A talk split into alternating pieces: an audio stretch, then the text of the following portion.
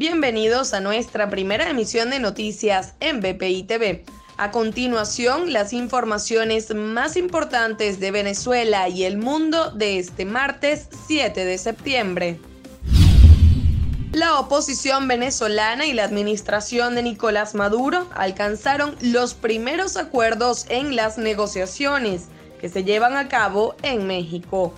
Como primer punto de encuentro, acordaron retomar la soberanía del territorio Esequibo, ayudar a disminuir la crisis humanitaria y además se hablará en un próximo encuentro sobre los activos confiscados a Venezuela y la reforma del sistema judicial.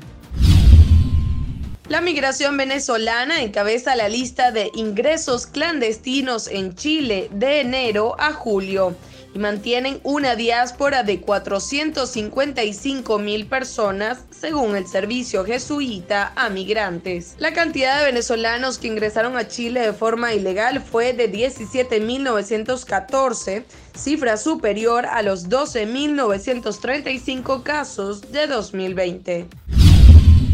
El periodista venezolano Roland Carreño, detenido desde octubre de 2020, positivo por COVID-19. Horas antes, Carreño fue trasladado de prisión a las urgencias de un hospital en Caracas por una crisis hipertensiva. La abogada Ana Leonora Costa confirmó el diagnóstico a través de su cuenta en Twitter.